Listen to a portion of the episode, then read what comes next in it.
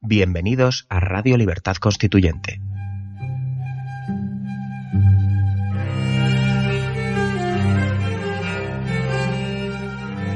Están escuchando Radio Libertad Constituyente con don Antonio García Trevijano.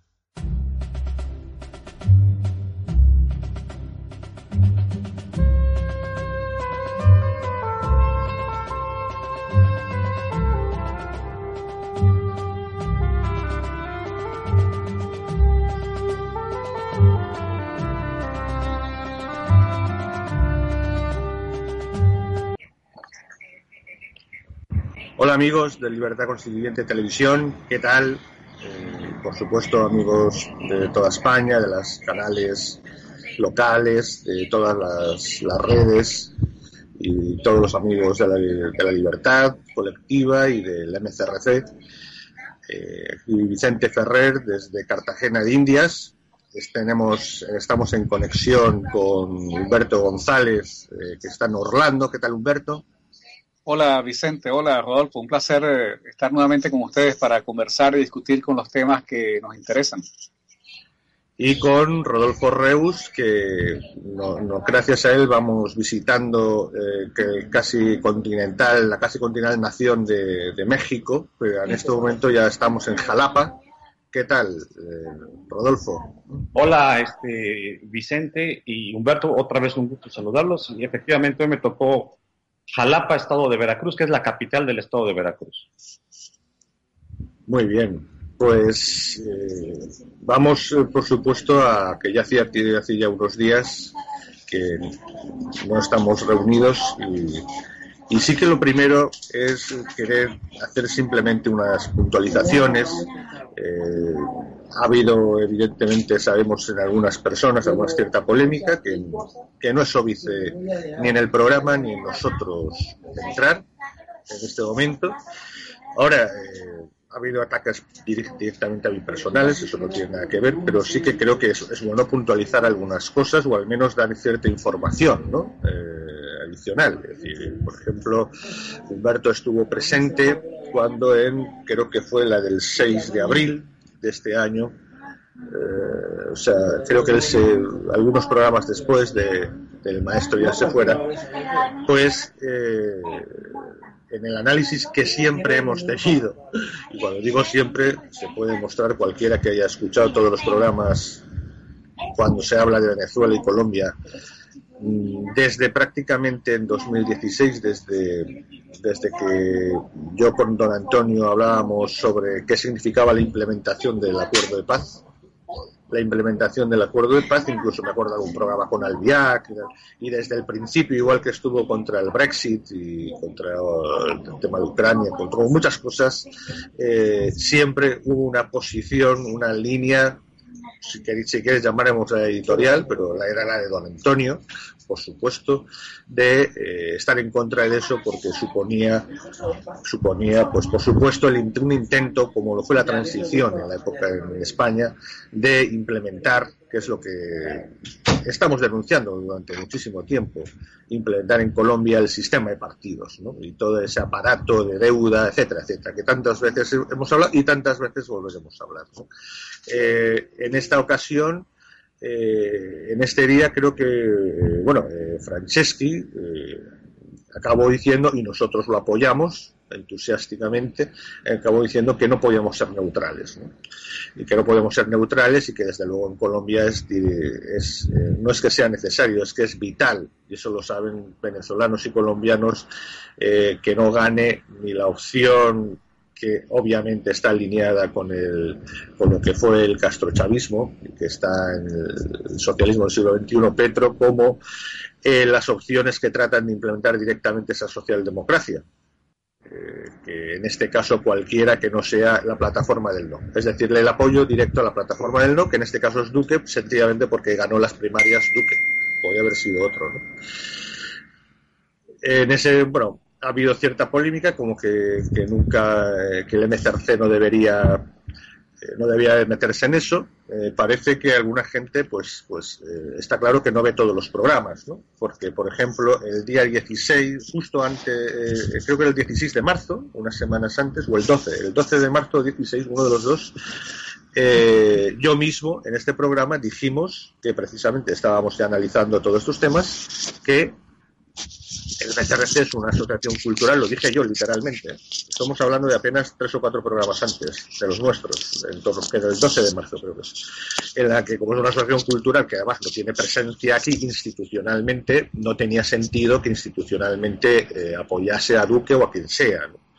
Pero que es obvio que el análisis político que hacemos eh, es el que es el que eh, y sigue siéndolo porque es el que tenía don Antonio. ¿no? Y, en cuanto a eso, como repúblicos y cualquier persona que quiera intentar parar eh, al sistema de partidos tiene que tener esa opción. Pero en ese, precisamente en ese día eh, manifesté que precisamente institucionalmente no tenía ningún sentido. Lo dije literalmente, lo pueden comprobar. Pero bueno, además de esto, eh, es que no hay ningún dogma contra la abstención. La abstención es contra el sistema de partidos. Esa es otra que Colombia es un sistema de partidos, no es un sistema de partidos, lo hemos explicado por activa y por pasiva, eh, técnicamente, jurídicamente.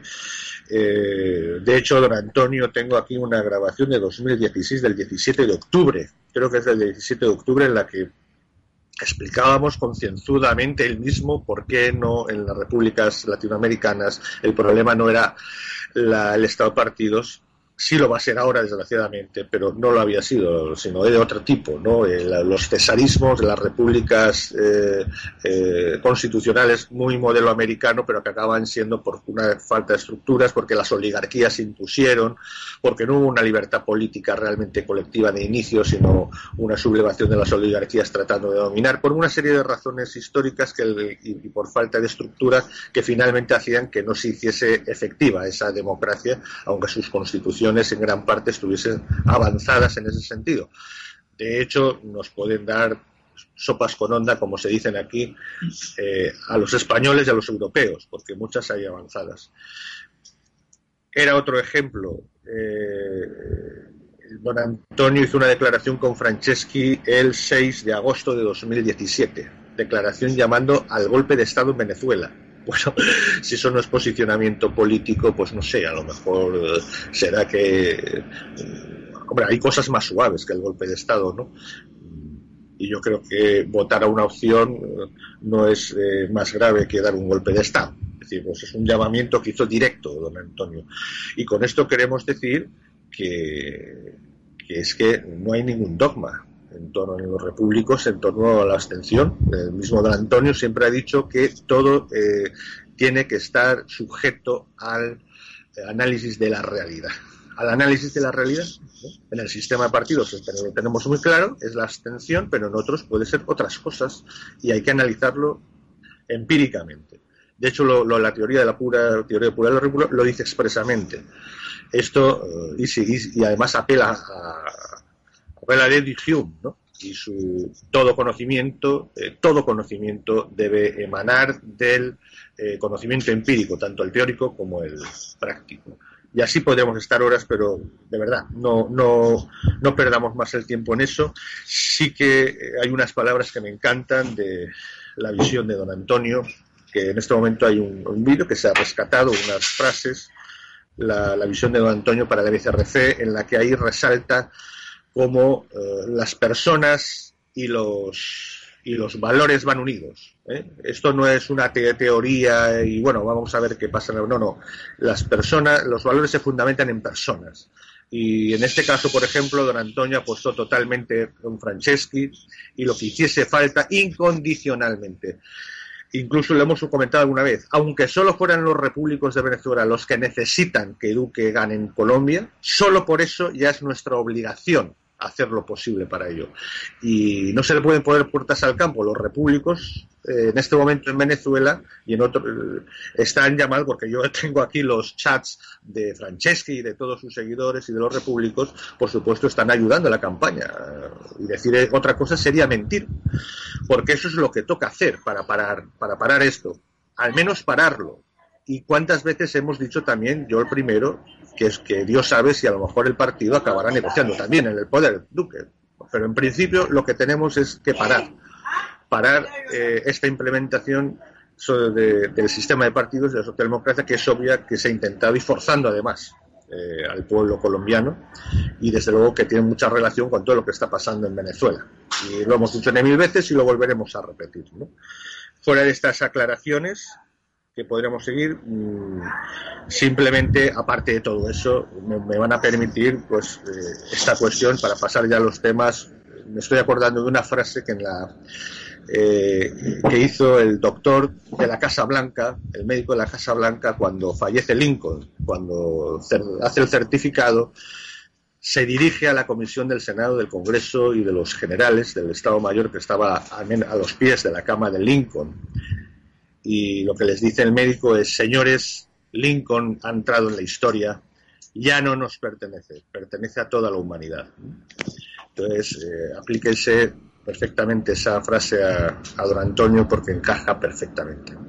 Y dicho esto, eh, si quieres, Humberto, ¿Tú crees que es alguna polémica que se está, bueno, que está estallando en toda Latinoamérica y en todo el continente y además que está afectando además a Estados Unidos, que es que de pronto eh, nos damos cuenta, había pasado desapercibido, pero nos damos cuenta que Nicaragua también dependía, ¿no? El castrochavismo nicaragüense también dependía del petróleo venezolano y hay que resulta que como en Grecia, que las pensiones fallan, todo falla de pronto, ¿no? Y hay una sublevación general en las calles. ¿Qué ocurre, Humberto?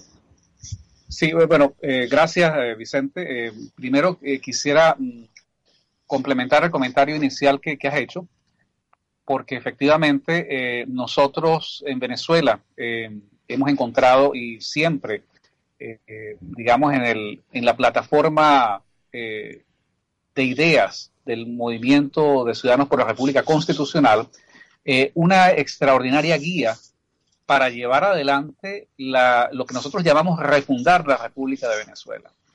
Em, celebramos eh, el encuentro que hubo en su momento entre Antonio García Trevijano y Alberto Franceschi, porque nosotros eh, siempre eh, hemos sentido, siempre sentimos de parte de don Antonio un extraordinario apoyo, un extraordinario aliento para seguir en nuestra lucha eh, yo creo que eh, en eso, y, yo lo, he conversado con varios eh, amigos repúblicos, para nosotros al, principio em, existía una dificultad práctica, ¿no?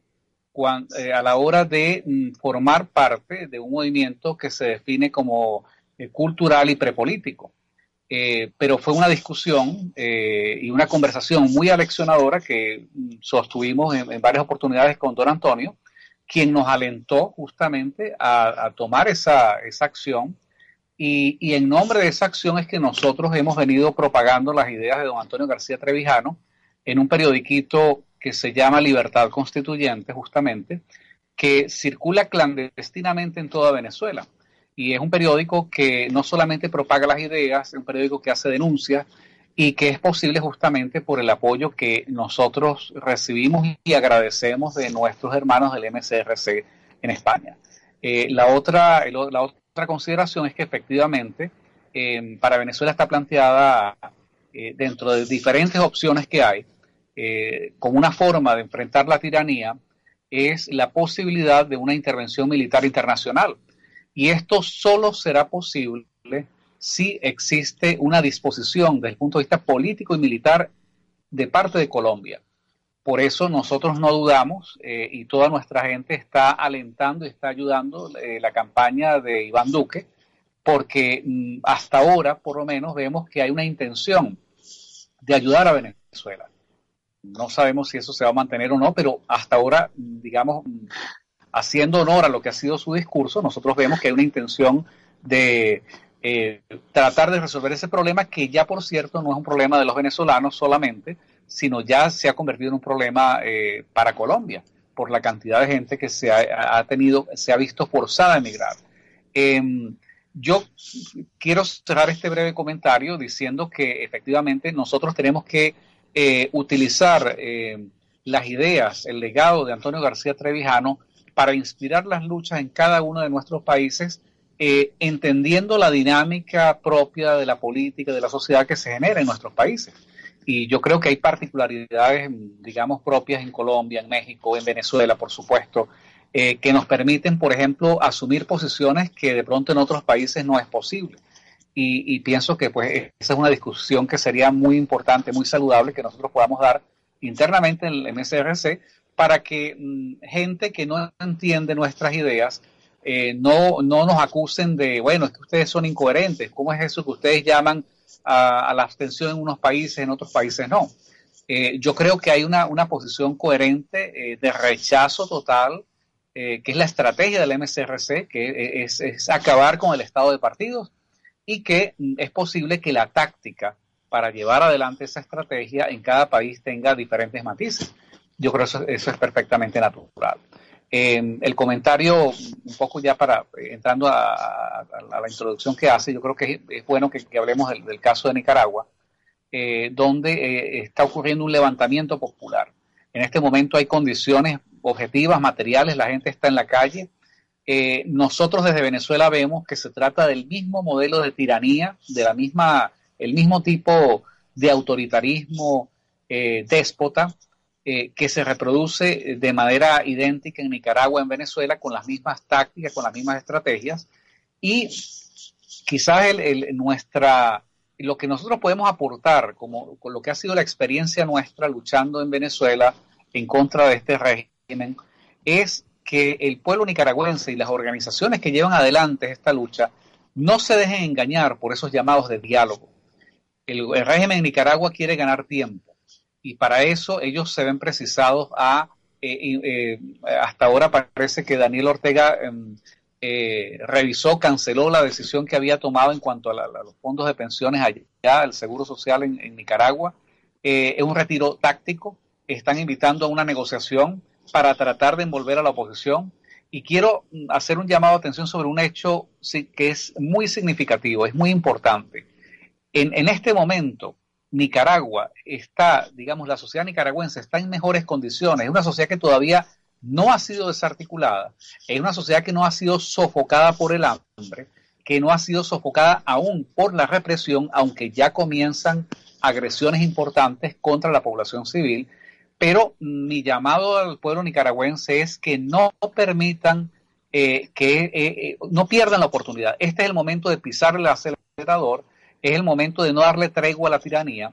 si ustedes pierden estos meses, estas semanas, donde hay momentum en la calle, se pueden ver en una situación tan comprometida como la que estamos luchando, como la que estamos padeciendo en Venezuela, donde es evidente que hay un agotamiento físico de, las fuerzas que están luchando eh, contra la tiranía. Rodolfo, ¿cómo ves ahí cierta cercanía, bueno, casi tanta como de Colombia, ¿no? pero vamos, eh, también en Centroamérica, ¿no? con la frontera sur, porque de ese gigantesco país que es México. Pero bueno, ¿en qué medida eh, hay algún tipo de influencia? ¿Se, ¿Se, quiere utilizar para no sé, como ariete de miren lo que pasa con el socialismo del siglo XXI contra, contra AMLO, eh, Andrés Manuel López Obrador. Eh, ¿qué, cómo van por ahí, eh, Rodolfo? Mira, este, quiero introducir una, una, palabra que me llamó la atención este, para ejemplificar lo que comentan en, el tema de Nicaragua y, y Venezuela, ¿no? Este, caquistocracia es el peor poder, el gobierno de los peores. Lo encontré en el directorio de sociología de Henry Pratt y, me llamó la atención. Este, podemos decir que vive Nicaragua, que vive Venezuela hoy día, una caquistocracia, el poder de los peores. Es un estado de, es un estado de degeneración. ¿Sí? ¿Qué quiere decir?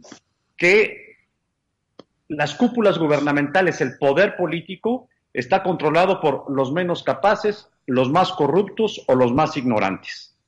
Esto está sucediendo en Venezuela, ya explotó en, Nicaragua, pues, eh, Cuba otra caquistocracia. Entonces, estamos ahorita en un momento dado en que la caquistocracia no se contagie, como tú comentas, Vicente, que no, porque es la caquistocracia es, un contagio como una gripa, sin darte cuenta, de repente ya estás en, en una caquistocracia o la estás viviendo. Desde aquí lo digo, efectivamente, Andrés Manuel López Obrador, para 12 millones de mexicanos, creen que López Obrador les va a resolver el problema por arte de magia cuando él vive rodeado de los más corruptos, los menos capaces, lo que se puede decir de generación política. 12 millones de mexicanos creen que Andrés Manuel López Obrador les va a resolver todos los problemas que todo país tiene y que la función es atenuarlos. Pero hay 100 millones de mexicanos que dicen no, nos está totalmente engañando, ¿no? Entonces, ¿qué puedo decir? Pues hay que luchar contra las caquistocracia o caquistocracias, por la definición que acabo de dar y la sociología de la, de la frase, este, pienso que el movimiento ciudadano por la República Constitucional, pues acaba o imprimamos un nuevo concepto a la teoría del maestro. No nos queremos con partidocracia, vamos a introducir el término. sería, sería, ya la, fase final, ¿no? La fase ya definitiva. La fase de, la caca absoluta lo invade todo. Eh, bueno, nosotros en realidad, mm, bueno, digo nosotros, perdón, quiero decir en España, eh, eh, vamos en ese camino, lo que pasa que a cámara lenta, ¿no? No de pronto abruptamente dando pasos gigantes.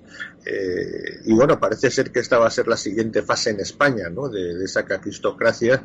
Ahora vendrán los chicos guapos de, parece ser, de Ciudadanos y, bueno, y ahí está Podemos para el relevo final, ¿no? Que será, como decimos los valencianos, la traca final, ¿no? Eso, eso promete, promete ser, eh, bueno, no, no sé si no sé si dramático, pero desde luego al mismo tiempo muy divertido, aunque sea humor negro. ¿no?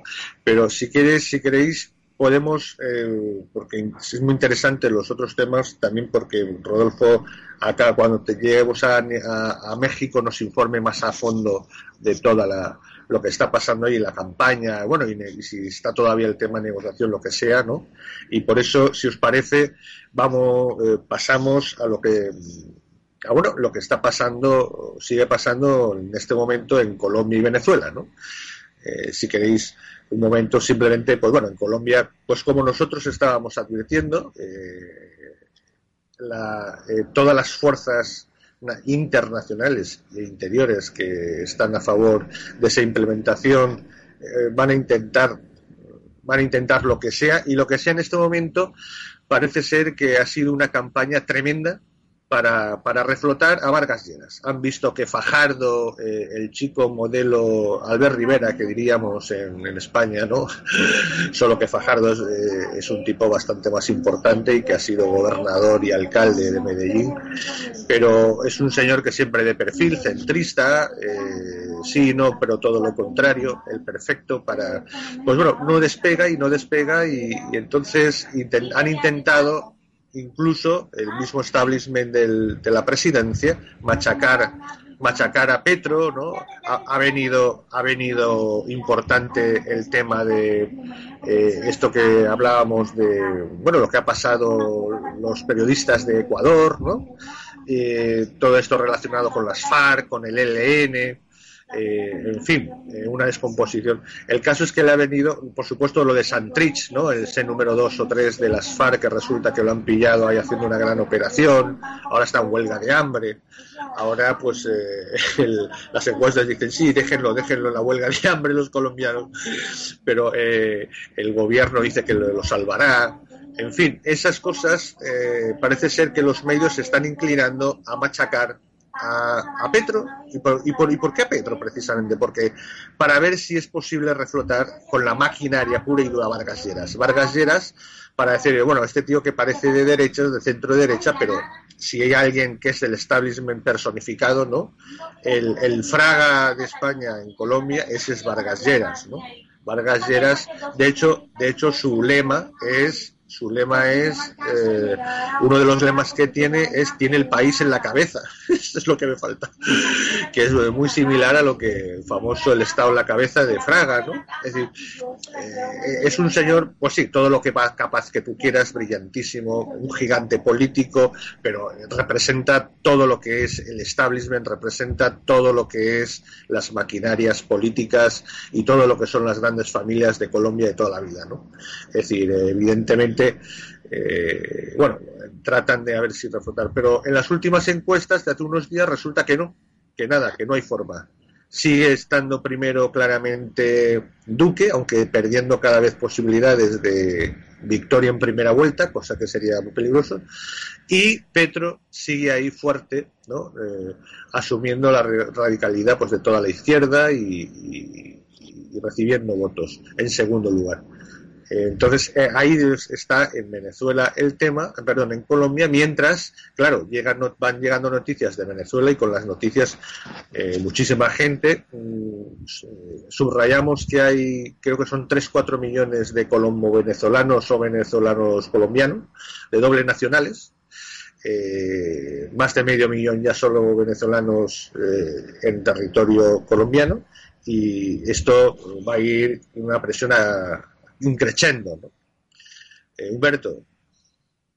Sí, yo, yo creo que el, todo esto configura una situación que hace prácticamente inevitable el escenario de una intervención militar internacional en Venezuela, por lo que decía eh, anteriormente, en la intervención anterior, eh, ya el problema de Venezuela no es de Venezuela solamente, es un problema que involucra a Colombia, involucra a Perú, involucra a los Estados Unidos, involucra a Brasil, pero mm, en el caso mm, con Colombia es particularmente eh, sensible por la cantidad de gente que se ha visto obligada a desplazarse a través de la frontera, eh, entrar a Colombia sin mayores formalidades legales simplemente para poder salvar su vida, o bien porque son víctimas de la represión política que hay en Venezuela, o porque sencillamente no consiguen ni las comidas ni las medicinas y bueno, que aunque quienes nos están viendo en este momento puedan dudarlo,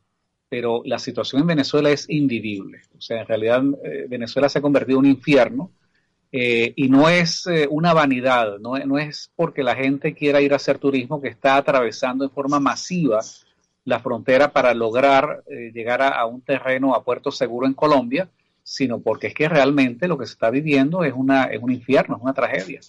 Y ahora, esta gente está llegando a Colombia. Eh, bueno, Colombia, yo creo que Colombia no está preparada, el gobierno colombiano no está preparado para absorber, para darle una respuesta que no sea transitoria a, esos venezolanos. Eh, está preparada, digamos, está preparado el gobierno colombiano para absorber a esta gente, eh, darles una situación transitoria de estabilidad. parece que no será así y esto pues plantea una situación que puede perfectamente colapsar no solamente esa parte de la, de la de Colombia desde el punto de vista económico, sino bueno, el consumo de servicios eh, y una cantidad de aspectos que están asociados a eh, una situación que no es normal. Eh, nosotros pensamos que la mejor ayuda humanitaria que se le puede brindar a Venezuela es una intervención militar internacional, porque es lo que pondría fin a esta dictadura y porque además eh, se trata de una situación eh, en la cual eh, Colombia, si no se involucra en este momento a la cabeza de esa mm, alianza militar, bueno, más adelante de todas formas se verá obligada a hacerlo. Y efectivamente, porque hasta ahora lo que se ha planteado son medidas transitorias. Nada, la única forma de resolver el fondo de esto es acabar con la raíz, acabar con la causa esencial, que es justamente eh, el Estado chavista en Venezuela. De manera que eh, nosotros lo vemos así, por supuesto, no es posible analizar la situación política en Venezuela y en Colombia prescindiendo del otro, del otro país. O sea, es algo que se ha ido, que está consustanciado. Desde Colombia siguen con atención los desarrollos que están ocurriendo en Venezuela, el deterioro gravísimo de, digamos, del Estado de Derecho, no hay Estado de Derecho, no hay seguridades para nadie. Y por supuesto, nosotros desde Venezuela vemos con mucho interés y con mucha atención el debate político en Colombia porque sabemos que eh, nuestro futuro está ligado al, a ese desenlace electoral en los próximos meses. Ajá. Eh, Rodolfo, ¿cómo se ve todo el proceso ya que es casi neogranadino, ¿no? De la gran o de la gran Colombia, ¿cómo se ve todo este proceso colombo-venezolano que está ocurriendo, estamos asistiendo? los hermanos venezolanos hacia la hermana República de Colombia es, es algo que, que debemos observar con mucha atención. ¿Por qué razón? Porque el Estado colombiano va a llegar un momento en que va a colapsar en cualquier tipo de servicio público para poder proveer de lo que provee a los colombianos y transmitirlo por razones humanitarias a los venezolanos. Eso es, eso es totalmente alarmante, alarmante totalmente. Y, realmente, este, ¿cómo puedo yo mm, decir o, qué ejemplo podemos tomar? No sé si se ha observado últimamente cómo se empieza, cómo se viste Nicolás Maduro, cómo se peina, qué tipo de bigote usa. Si ustedes lo ven, es un José Stalin venezolano. Comparen fotos de la última época de Stalin a las fotos que hoy se toma Nicolás Maduro y sube, nada más le falta el cigarro y es un José Stalin renacido. La quistocracia. Eh, ¿a, quién, irá dirigido? ¿A los suyos propios para asustar? Imagino, ¿no? Porque no creo que a los suyos propios para que no se atrevan a derrotarlo, será. No sería extraño, ¿no? Claro, desde mi punto de vista, y como lo menciona Humberto, este, el gobierno corrupto, degenerado, incompetente de Venezuela es un lácteo ya con fecha de caducidad, aunque lo congeles. El desenlace, el que comenta Humberto, es un tema que ha sucedido y que se ha aplicado en la historia reciente muchas veces, una intervención militar. Pero de repente viene la famosa demagogia populachera. La soberanía de Venezuela se va como a vulnerar, cómo pensamos en una intervención militar, pero cuando es por razones humanitarias y para derrocar un dictador, por supuesto que está justificada. Bueno, y, de hecho, Rodolfo, ya que estás, ya que estábamos hablando en la visión desde México, ¿no? Y bueno, atendiendo de que todo esto son signos, no signos, bueno, son hechos brutales, además, del, eh, desmoronamiento de todo el socialismo del siglo XXI, eh, en este caso de la versión más vanguardista, que era el, chavismo, castrochavismo, como es llamado, y aunque también está ocurriendo, como vemos en los casos de Odebrecht y todo lo que está causando, por ejemplo, en todo lo que, eh, en la parte suave ¿no? de todo ese foro de Sao Paulo, eh, pero todo se está derrumbando. Eh, ¿Qué le toca en México? ¿no? ¿Cómo está en este momento la situación de México? Mira, la situación en México tiene una particularidad sui generis. El gobierno actual, el del presidente Enrique Peña Nieto, mencionaste Odebrecht, ha incurrido en unos temas de corrupción tolerados que han indignado a la población mexicana. Le puedo dar muchos casos, las famosas estafas maestras, donde secretarías de Estado del Gobierno Federal de México pagan a empresas que solo están en papel, facturas, para robar. La rapiña absoluta. Hay que voltear a ver el tema de los gobernadores, exgobernadores, este, que, enfrentan procesos penales en México por raterías de tercera. Se hablan de, son casi 22 gobernadores que tienen órdenes de aprehensión, varios están en la cárcel, una brutalidad de corrupción, ¿sí? Catistocracia mexicana, degeneración del poder. Como dicen ustedes, llegan gente que carecen de valores, no llegan los mejores, no llegan los más preparados, que cuando llevas una preparación o ciertos valores, el poder lo controlas, porque el poder hasta el más tonto lo marea. Y no digo groserías porque estamos en un... Bueno, es ese proceso en el estado de partidos, ¿no? De, darwinismo inverso, ¿no? el más... Eh, el más lamibronquio del, del poder, el más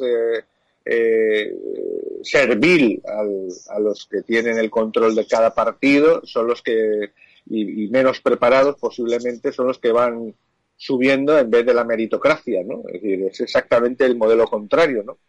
Claro. y, México es un estado de partidos tiene la característica, es posiblemente, no sé, el único estado de partidos posiblemente presidencialista. Bueno, en Ecuador creo que también lograron hacer eh, ese presidencialismo en estado de partidos, pero obviamente el, el Estado lo invade todo y a través de, de, partidos y lo que suponen esos partidos políticos de reparto, del gran reparto del botín público, ¿no?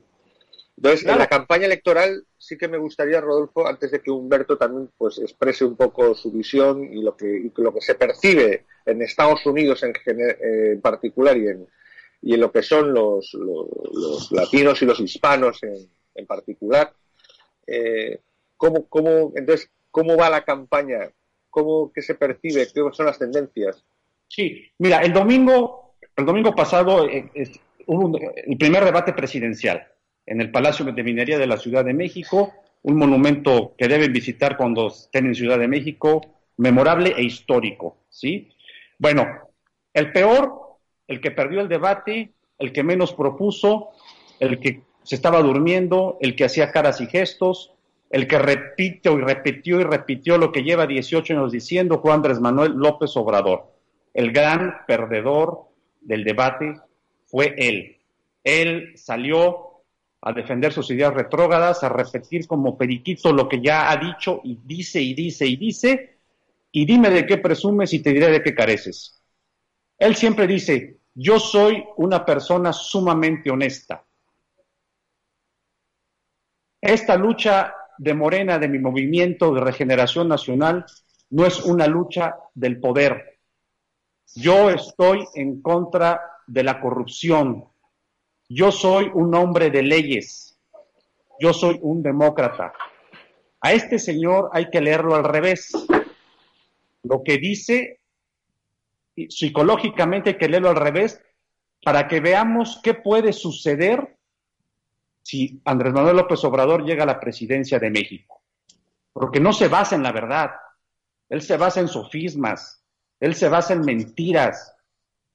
Y nuestro movimiento el nuestro y lo que maestro García Trevijano nos decía, que la verdad inspire nuestras acciones. Andrés Manuel López Obrador no se inspira en la verdad, es un timorato, pero 12 millones de mexicanos, los más pobres, los más ignorantes, los que por consecuencia de la partidocracia corrupta o caquistocracia no han tenido acceso a una educación, creen todavía en demagogos como él. Él es y será un Nicolás Maduro, un Daniel Ortega, este, un Hugo Chávez, que va a desmantelar a la sociedad civil, este, las famosas asambleas levantaderos, donde él convoca a cualquier decisión importante. Bueno, ahí la pregunta será, Rodolfo, si, si será intentar hacer fiel a Morena, con lo cual será, pues como tú dices, un desastre socialista, o los traicionará y se unirá a los partidos con lo cual será un desastre socialdemócrata. Depende, pero más o menos estamos. Este, hoy este, me llega una encuesta de, de, amigos empresarios. Los empresarios en México, las, las clases este, importantes, manejan sus encuestas, no las publican. Y no voy, no voy a decir que, eh, empresario me la compartió el día de hoy y que está en la lista Forbes y me mandó hoy, este, me mandó hoy esta encuesta y me dice, mira, mira nuestros números. Después del debate, una encuesta interna, no voy a revelar el nombre de este, de este empresario, dice que después del debate presidencial, Andrés Manuel López Obrador, 35.95%. Ricardo Anaya Cortés, el Partido Acción Nacional encabezado, Movimiento Ciudadano, y, otros partidos, 26.95%. José Antonio Mitt, que es el candidato del presidente y que está en el poder, 13.10%.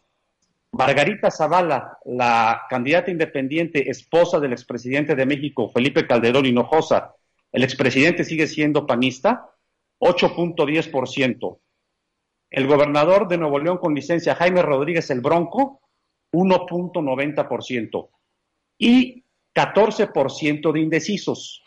Esa actitud cuando, del domingo de Andrés Manuel López Obrador, en donde está ante un público diverso, no auditorios controlados, donde no puede eludir ciertas cuestiones, pues realmente Ricardo Anaya, el candidato del PAN, del Partido Acción Nacional, se encuentra a menos de 10 puntos porcentuales, cuando antes del debate la diferencia era de casi 20 puntos.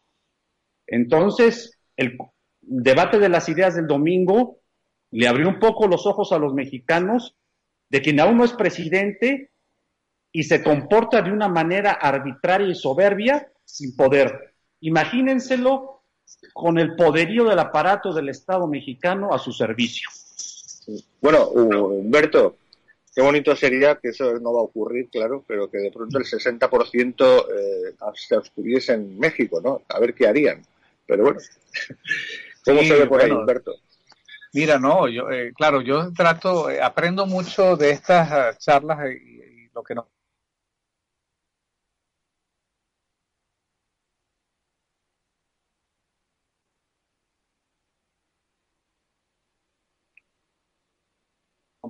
respetando, digamos, esas particularidades del país, pero sí, yo siempre he visto por e, mis estudios anteriores de, la situación política en México, que en realidad es un sistema, o sea, tiene connotaciones y tiene todos los vicios propios de un sistema partidos y que sería bien interesante ver a, una, a, un, a un movimiento, a un sector que tome esa bandera de la como un referente político eh, para tratar de organizar a la gente, ¿no?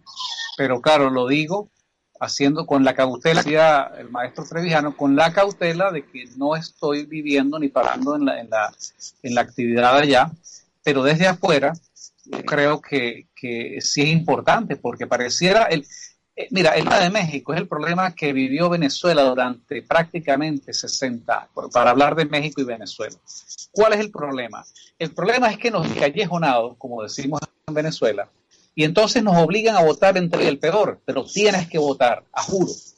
Entonces, eh, eh yo creo que por eso eh, y el valor extraordinario de la Antonio García Trevijano con su teoría pura de la República, la teoría pura de la democracia, es que hay que, hay que cambiar esa, esa estructura mientras la, eh, eh, la estructura de ese Estado esté soportada sobre esas bases, es prácticamente imposible. Mientras el diseño político en países como México y en Colombia y en Venezuela esté sobre la base de que los partidos son prácticamente los que toman, los que tienen el poder y no el ciudadano, bueno, es imposible prácticamente avanzar.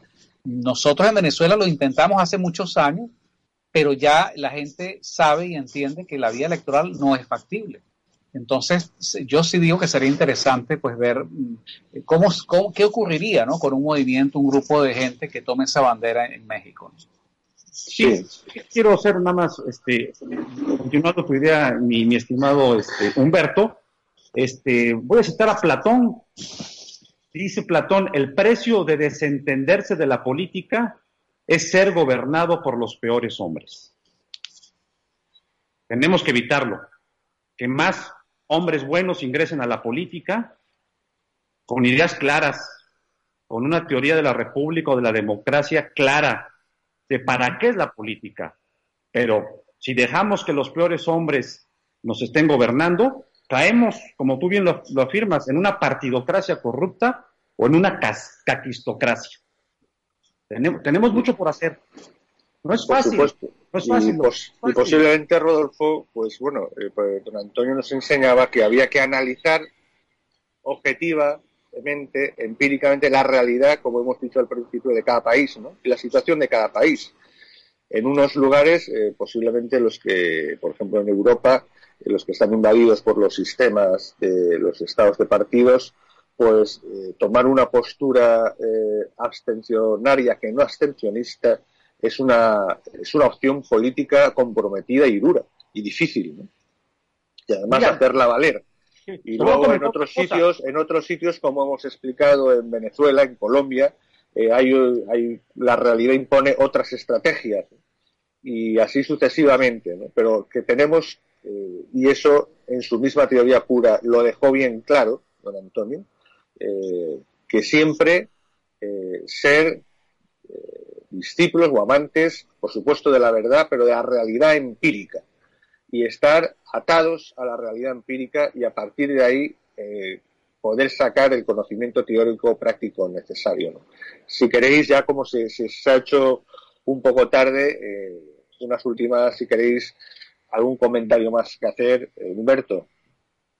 Mira, no, eh, lo único que quiero decir es que nosotros estamos ahorita, ya para rematar, pues en el, caso de Venezuela, el 20 de este mes se va a celebrar la estafa electoral, eh, eh, va a ser un acto de adjudicación que eh, ahí está Nicolás Maduro, obviamente, que va a ser el candidato que le van a, ya se dice que se le van a dar eh, 8 o 9 millones de votos, y hay un candidato de la falsa oposición, Henry Falcón, que no representa a la oposición, es un candidato del gobierno.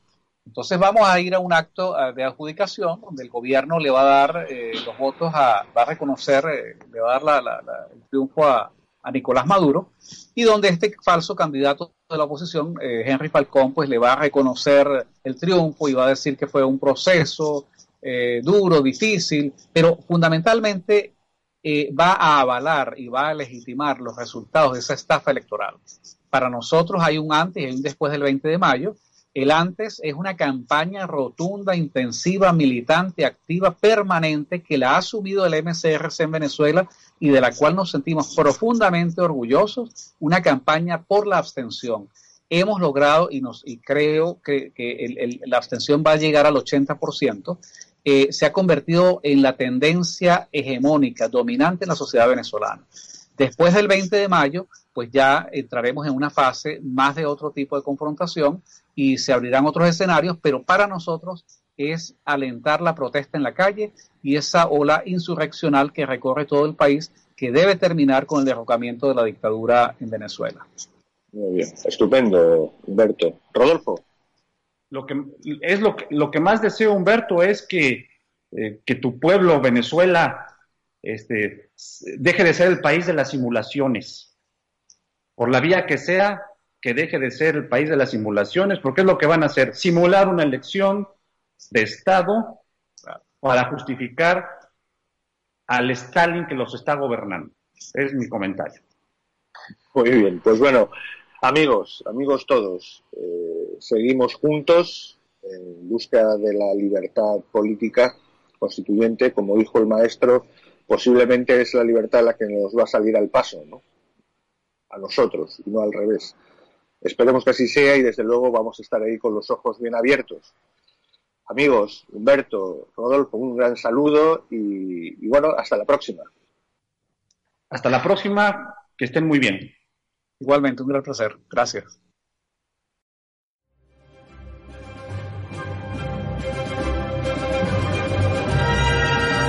Gracias por haber escuchado Radio Libertad Constituyente. No olviden visitar la parrilla de programación en la nueva página web del Movimiento de Ciudadanos hacia la República Constitucional, en la dirección www.mcrc.es. Radio Libertad Constituyente. La libertad viene en nuestra busca.